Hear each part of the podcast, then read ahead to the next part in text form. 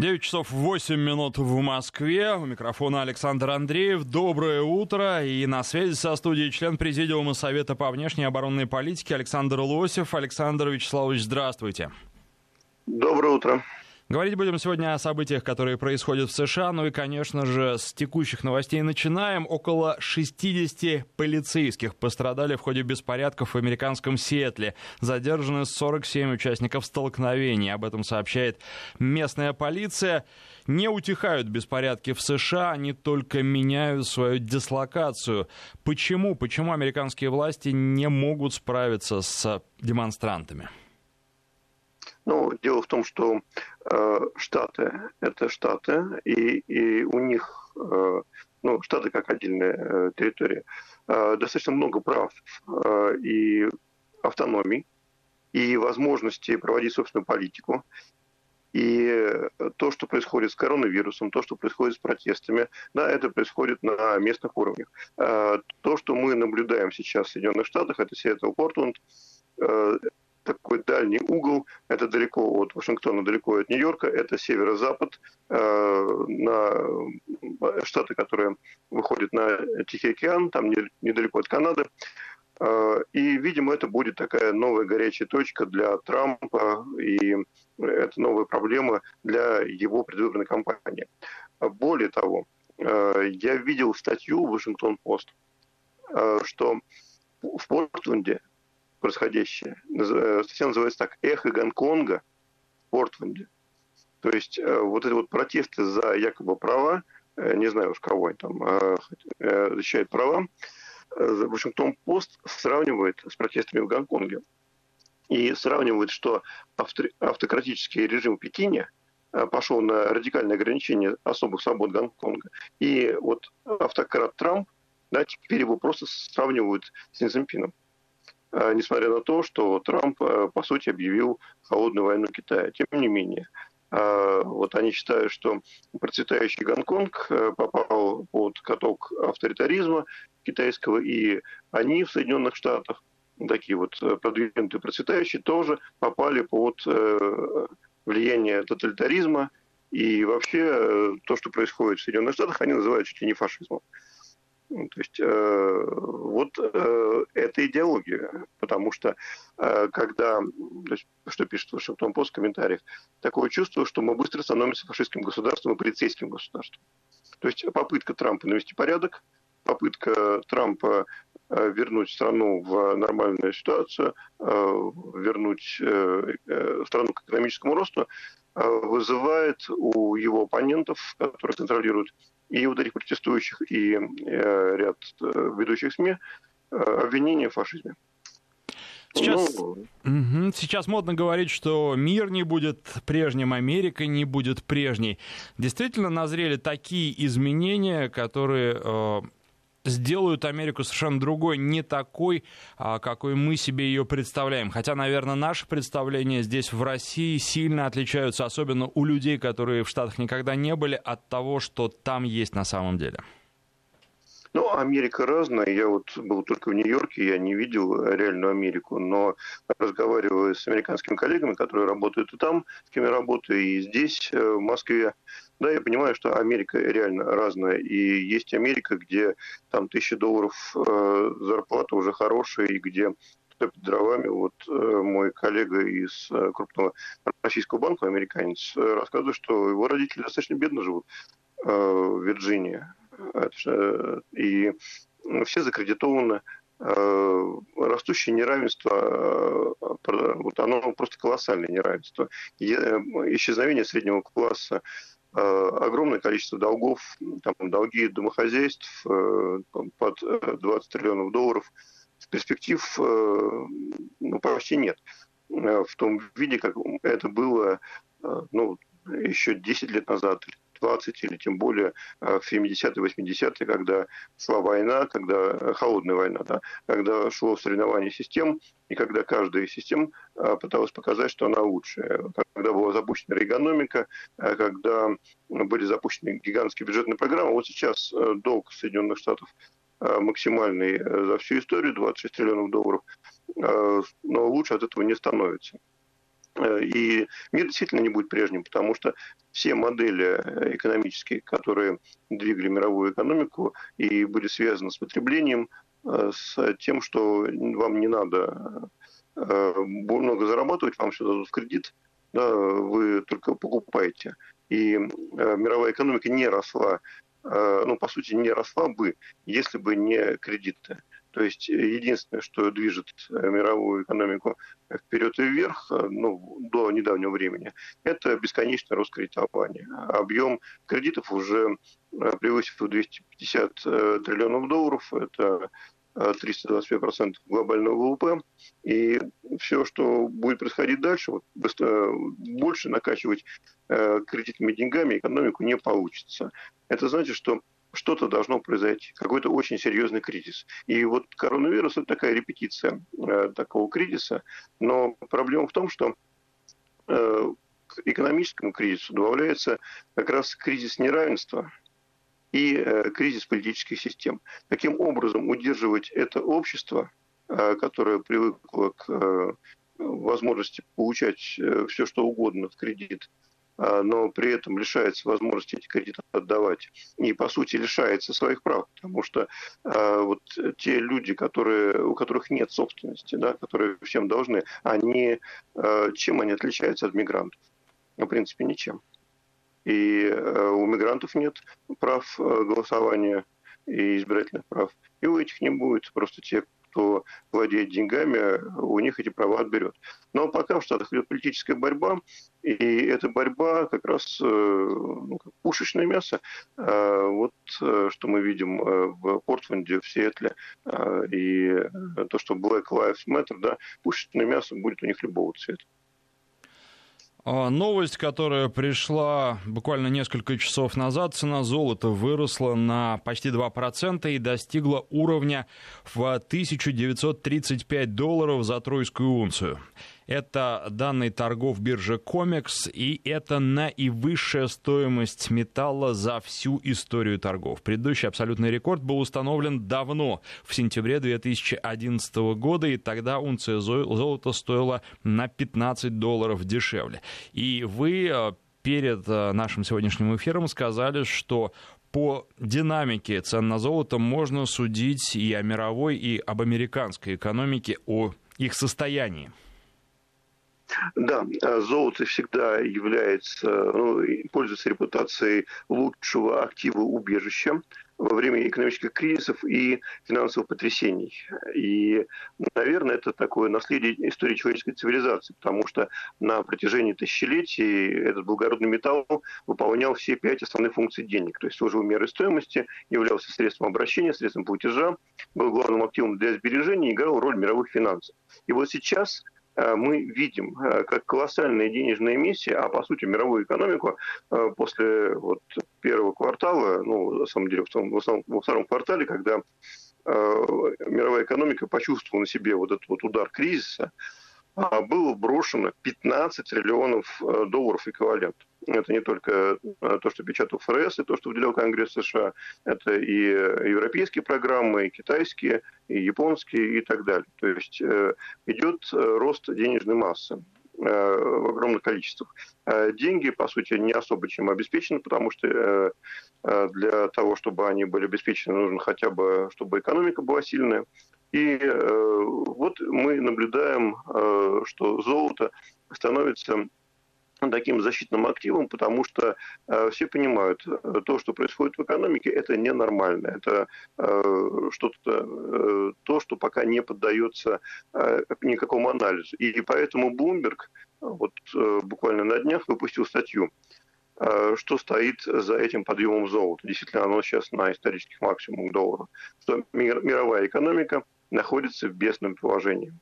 Но э, тут еще интересно в этой статье том, что, э, вот цитирую, любопытно, что вирус вызвал крах мировой экономики, но со временем он станет одним из величайших фейков новейшей истории финансовых рынков. Потому что вирус вызвал поток сил, которые сговорились подпитывать неумолимый спрос на предполагаемую безопасность, которые обеспечивают золото.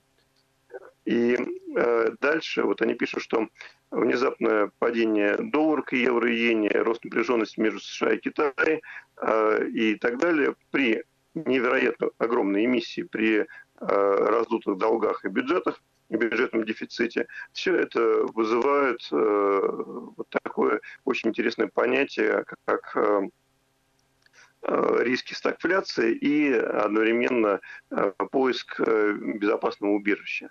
А мы видели, кстати, что когда эпидемия коронавируса была в самом разгаре, золото падало в цене. А, но падало в цене оно не потому, что золото никому не нравилось и золото не считали безопасным активом. Падало оно в цене лишь потому, что те, кто успел войти в золото раньше, э, они нуждались в э, ну, в денежной наличности для того, чтобы купить э, дешевые активы или для того, чтобы рассчитаться по своим обязательствам, если все остальные активы упали настолько, что уже их бесполезно было продавать. Вот тогда выходили из золота. И э, тогда э, было понятно, что кризис достиг э, своего такого апогея, тогда, когда золото упало в цене. Вот сейчас мы наблюдаем обратную ситуацию, мы видим, что э, ставки э, по долларам, они находятся на минимальных уровнях, близких к нулю там, допустим, двухлетняя доходность 0,14, там, десятилетняя 0,58, представляете, вот процентов годовых. И, соответственно, золото, которое вроде бы дохода не приносит, но, тем не менее, когда ставки нулевые, оно сравнимо с э, по сути, с э, деньгами. А в Европе ставки отрицательные.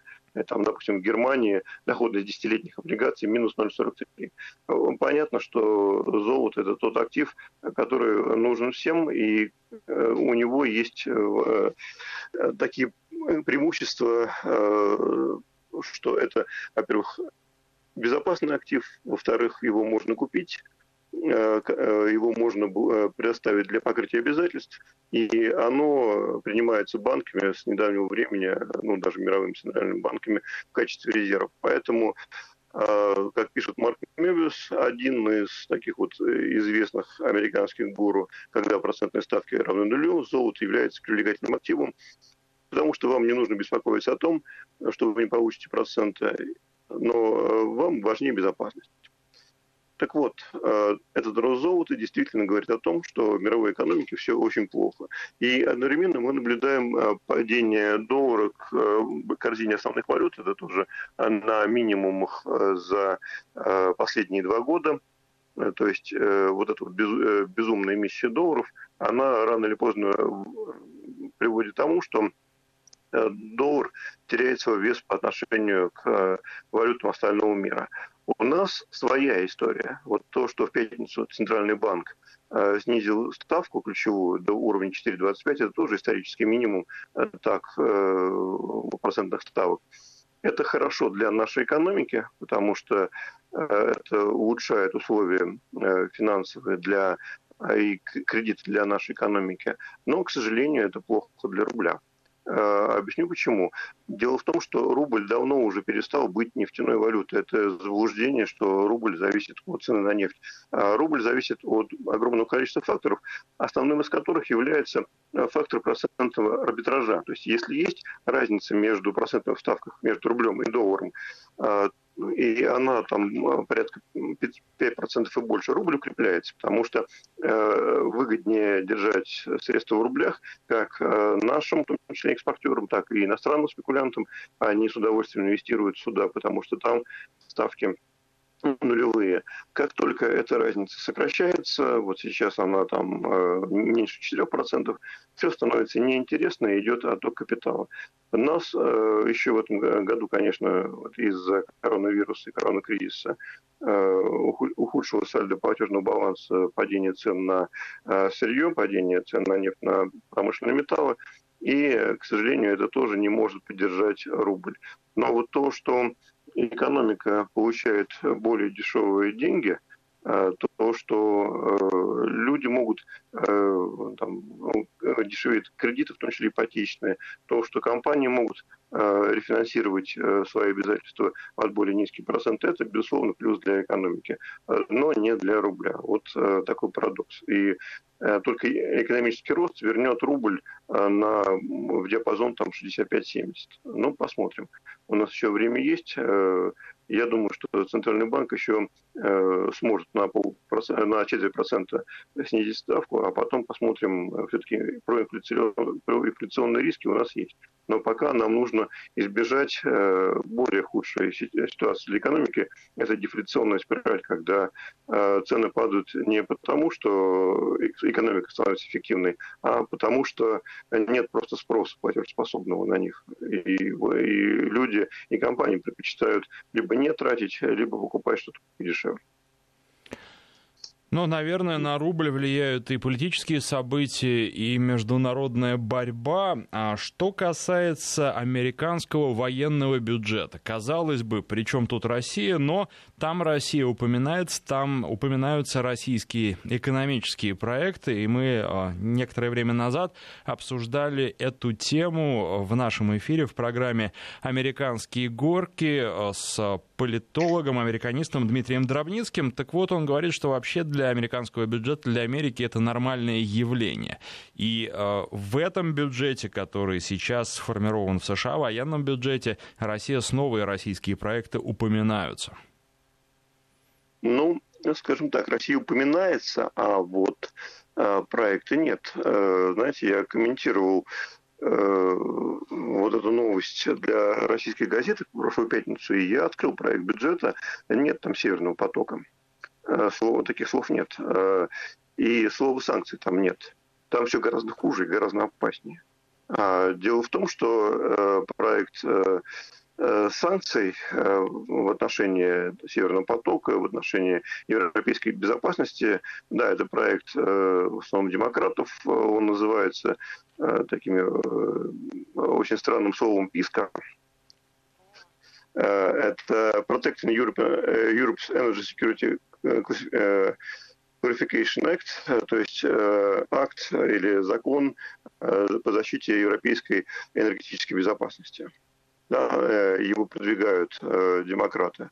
И, э, возможно, если вдруг выиграют демократы, то мы реально столкнемся с очень жесткими санкциями. Но вот в военном бюджете, объем которого на следующий год в Соединенных Штатах 740 миллиардов долларов, там санкций в отношении Северного потока нет. Но есть нечто другое. Они реально Э, всерьез рассматривают ведение военных действий против России и против Китая. А, Причем это не просто вот э, э, то, что планируют там, в Генеральном штабе или где-то в Пентагоне, это все выходит наружу, потому что это уже обсуждается Конгрессом, необходимы закупки вооружения, необходимы долгосрочные Э, программа каким-то образом э, там, защитить э, перед конгрессменами для того, чтобы деньги выделялись не только один год, а выделялись постоянно. И вот то, что выходит наружу, показывает, что мы действительно враги, то есть нас объявили врагами еще в стратегии национальной безопасности США, где, вот напомню, там были такие четыре Э, главных э, столпа этой стратегии – это мир через силу, то есть э, против, помощь в доминировании экономики Соединенных Штатов. Это то, что продвижение интересов американского бизнеса по всему миру, защита территории да, и установление демократии. И мы видим, что Э, то, что было написано в документах доктринального уровня, вот стратегия национальной безопасности, стратегия национальной обороны, оно каждый раз транслируется в военные бюджеты. Но каждый раз э, э, в этих бюджетах делается ну, такой фокус или акцент на те или иные программы вооружений. И вот сейчас мы видим, что гонка вооружений началась. Началась она по-настоящему. Американцы делают э, серьезную ставку на гиперзвук. Это понятно, потому что наши Э, разработки в области гиперзвукового оружия, они оказались для американцев в чем-то неожиданными. То есть они не думали, что мы сможем довести до ума э, многие программы, которые были начаты еще тогда, в 80-е годы, когда Америка э, приняла вот стратегическую оборонную инициативу СОИ. И помните, как э, любили говорить и американцы, и наши либералы о том, что э, вот так вот э, Россия повела Советский Союз э, в тянулась гонку вооружений и потеряла страну. И как хорошо американцы всех обули, обманули, и вот как этот блеф сыграл э, против Советского Союза. На самом деле это все неправда. Э, сыграл, э, сыграли там другие факторы, но то, что Советскому Союзу пришлось тогда отвечать на э, эту вот гонку вооружений, которую начал Рейган, сейчас как раз и трансформируется в наши новые образцы вооружений, потому что а, то, что было сделано тогда, те заделы, те разработки, а, тогда еще не было э, определенных технологий, э, не были проведены исследования в должном объеме для того, чтобы ну, получить ту же самую ракету, как, например, Э, авангард, да, это 27 э, махов по сути. То есть вот авангард это космическая скорость, первая космическая, то есть сопоставимо. Да, или э, ракета Э, там, э, циркон 9 э, скоростей звука или авиационный комплекс «Кинжал» 10 скоростей звука. Конечно, для американцев это, по сути, крах всей доктрины авианосных групп, потому что циркон, дальность полета которого там, 500-600 ну, километров, и циркон будет заменять собой гранит, это очень серьезная опасность для американских авианосных групп. Кроме того, э, гранит э, – это еще э, очень уникальная система. Там гранит, вулкан, базальт. Когда ракеты одного залпа образуют стаю, и управляются, обмениваются информацией друг с другом. Это очень интересная технология. Если она будет реализована на гиперзвуке, то здесь с этим бороться будет невозможно. Я напоминаю, что на связи со студией член Президиума Совета по внешней оборонной политике Александр Лосев. Сейчас мы делаем перерыв на новости и рекламу, после них продолжим.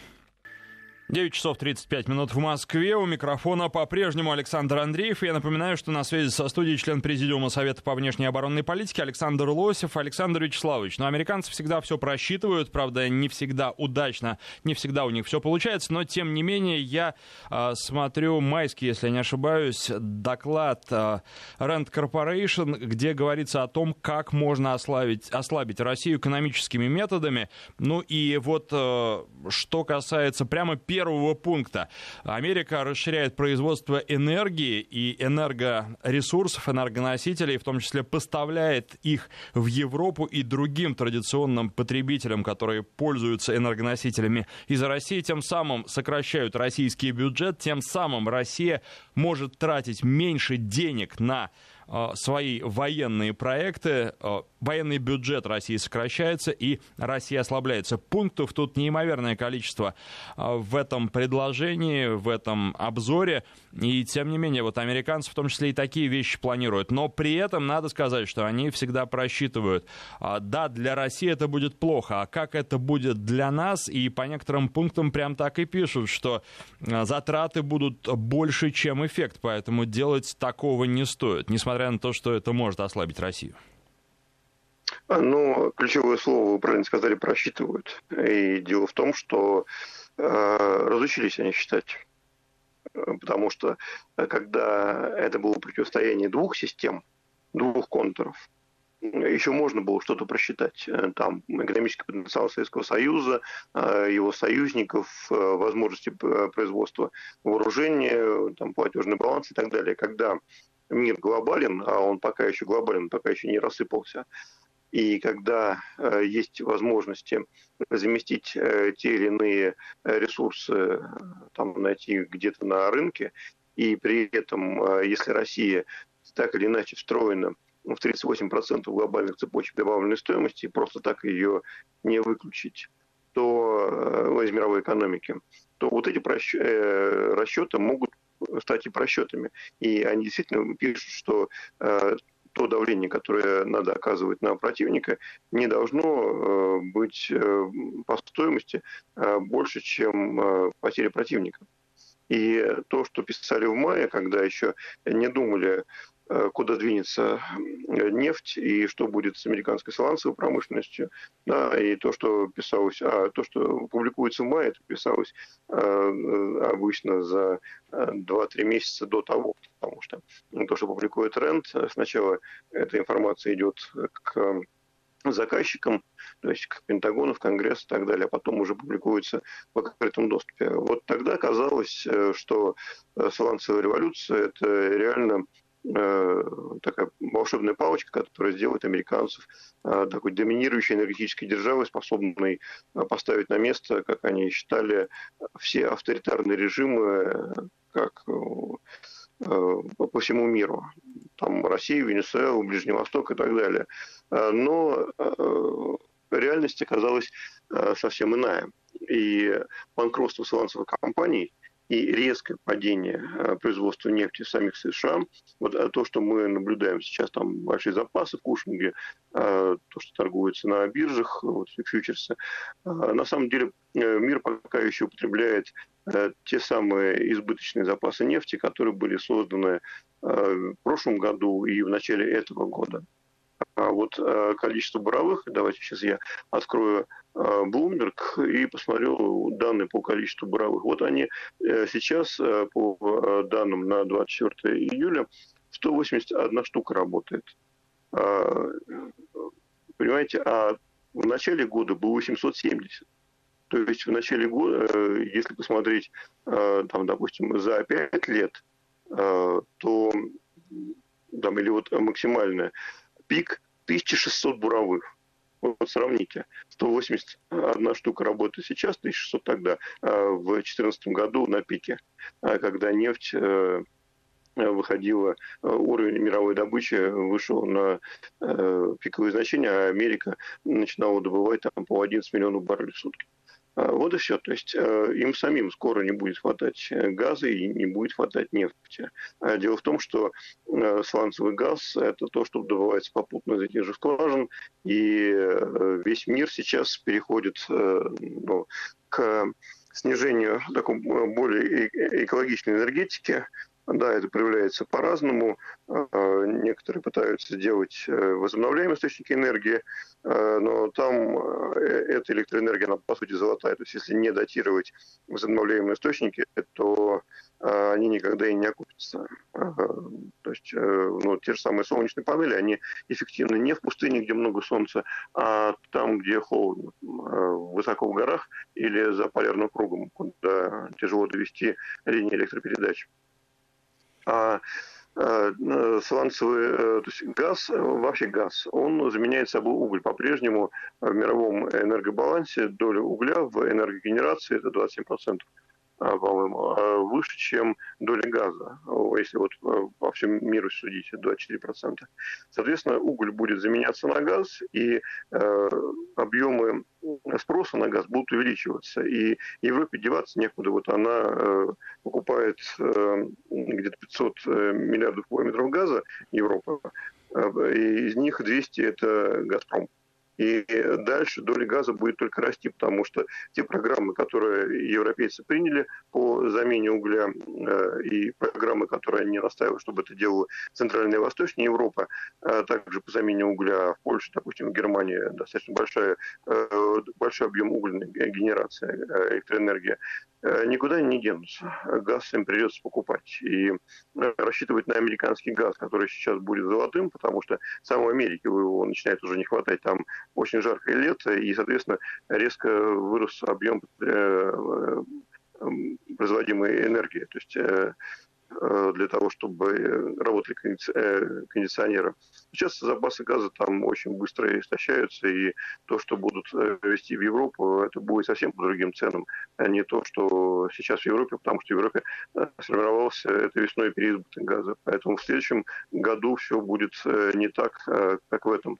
И просчитать такие вещи, когда экономика глобальная, и когда есть такие длинные тренды энергетические, вот так вот используя текущую ситуацию в сланцевой отрасли, ну, невозможно. Вот это вот действительно просчет.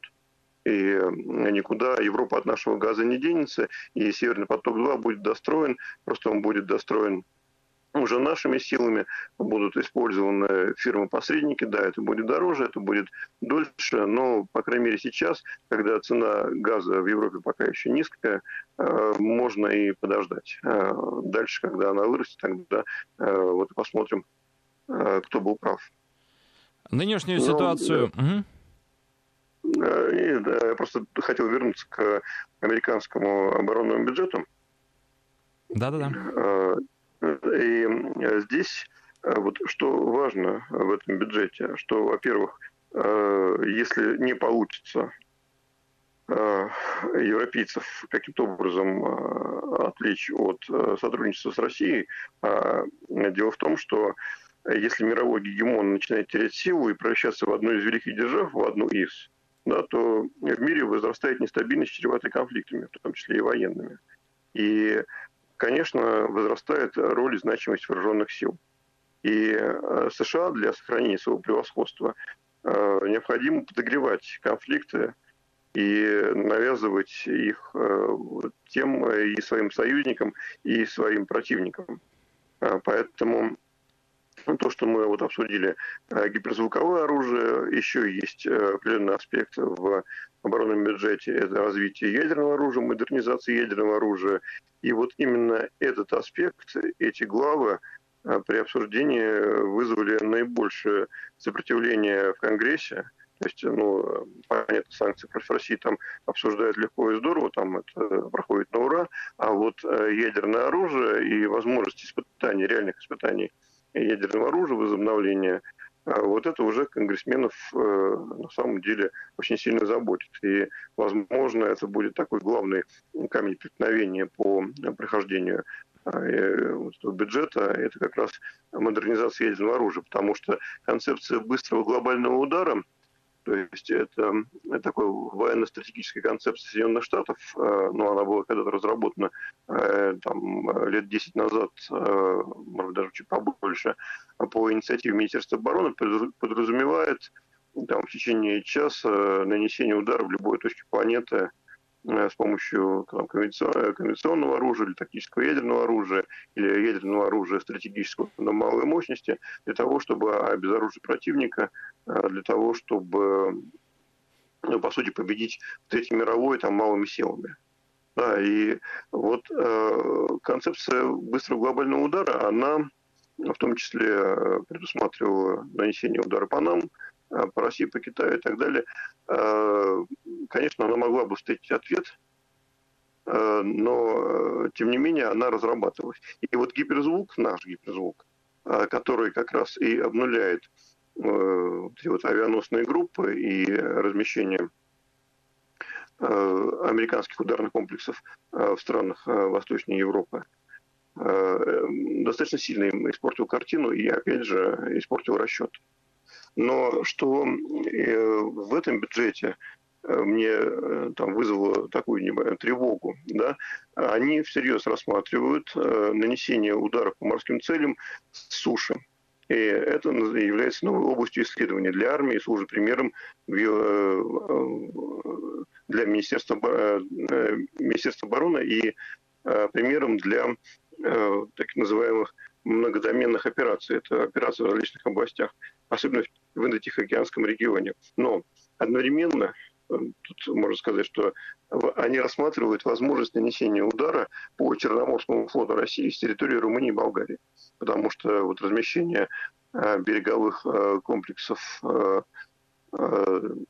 типа Aegis, которые стоят у них пока на эсминцах, да, это как раз вот такой неприятный момент.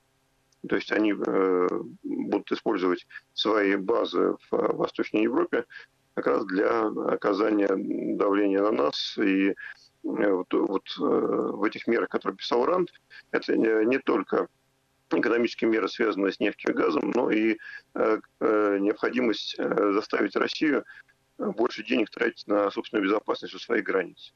Да, вот они это последовательно реализуют, и военный бюджет показывают, что да, это то, что предлагал для сдерживания России, это будет реализовано последовательно и в полном объеме.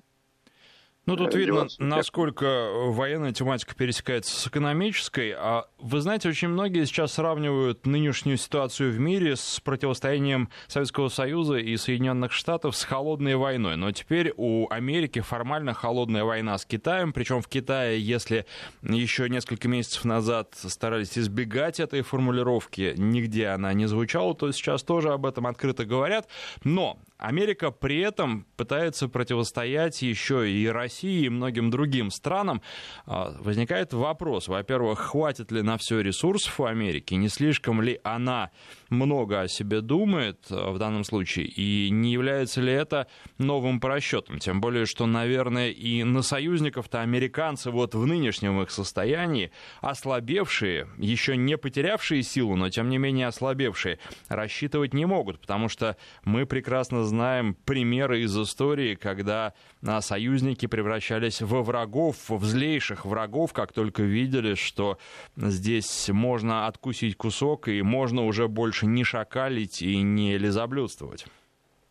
Но мы помним, что король Румынии Михай получил орден Победы, потому что вовремя предать, значит предвидеть да, слава Толерана мы еще помним. Да, конечно, на союзников они полагаться не могут, но вот а, когда они а, начинают холодную войну с Китаем, а тут уже все очевидно, ловушка Фукидида захлопнулась. Ловушка Фукидида – это а, состояние, когда мировой гегемон теряет силу, и он обязан навязать войну поднимающейся державе. Фукидид – это э, участник Пелопонесской войны, древнегреческий историк, и вот на Э, его работе о Пелопонесской войне, э, когда Афины воевали со Спартой, э, Афинский союз, Делосский союз Пелопонесский союз как раз и построено очень много в современной политологии и в теории гегемонии. Так вот, все, ловушка Фукидида захлопнулась. Начинается холодная война между Соединенными Штатами и Китаем. И вот тот же самый Блумберг пишет, что экономические, политические, дипломатические инструменты конкуренции жизненно важны, но по мере роста напряженности они могут оказаться недостаточными. Политика конфронтации, какой бы оправданна она ни была, может привести к катастрофе, если она проводится без надлежащего военного счета. Вот. Э, и сейчас вот эти вот э, положения, они будут реализованы в э, новой гонке вооружений. Но вопрос в том, кто наиболее эффективно это сделают. Я напомню, что наш э, оборонный бюджет почти 50 раз уже меньше, чем э, не, не 50, а 20, да, 20 раз меньше, чем американский. Тем не менее, мы достаточно эффективно противостоим. Что делает Китай, это почти никто не знает. Мы не знаем количество и ядерного оружия у Китая, Э, но мы знаем, что Китай также идет э, в сторону гиперзвука, в сторону космических технологий. И вот эта миссия на Марс э, аппарата китайского, это тоже очень серьезный прорыв, потому что космос становится новой сферой противостояния, и американцы это не скрывают, их Э, космическая программа, она как раз оборонная космическая, направлена на такую очень серьезную милитаризацию космоса к 30 году. Мы, конечно, здесь отстаем. Мы в чем-то еще удерживаем э, какие-то рубежи, но вот отсутствие у нас э, тяжелых ракет-носителей, то есть там Ангара-5, она должна быть создана где-то к 2027 году, конечно, это серьезный минус, потому что атака из космоса Э, более эффективно и более предпочтительно для той же самой концепции быстрого глобального удара. Ну, потому что ну, на расстоянии там низкоопорная орбита 200 километров. Да? Одно дело направлять баллистические ракеты за 7 тысяч километров, а другое дело буквально 200 километров э, и нанести удар.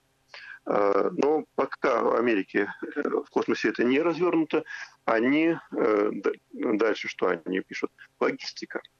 То есть им необходимо закрепиться э, в Восточной Европе, закрепиться в Южной Европе. Вот почему э, Косово за них, а они так держатся за Косово, за базу Кэмбон Стил, она крупнейшая база э, в Южной Европе, потому что это контроль не только за Южной Европой, это коридор север-юг, это все поставки из Европы и в Европу, которые идут из Западной Азии и Турции – и это контроль Средиземноморья. И Украина, да, в военном бюджете упоминается Украина, которая тоже становится вот таким форпостом США для оказания давления на Россию.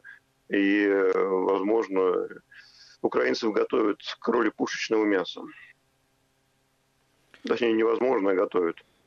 Ну, собственно, об этом открыто и пишут э, американские издания, та же Rand Corporation указывает, что можно накачать Украину Америкой для того, чтобы ослабить Россию. Это основная цель в одной из публикаций, вот, кстати, в той же самой, в майской публикации. Спасибо большое. Я напоминаю, что на связи со студией был член Президиума Совета по внешней оборонной политике Александр Лосев.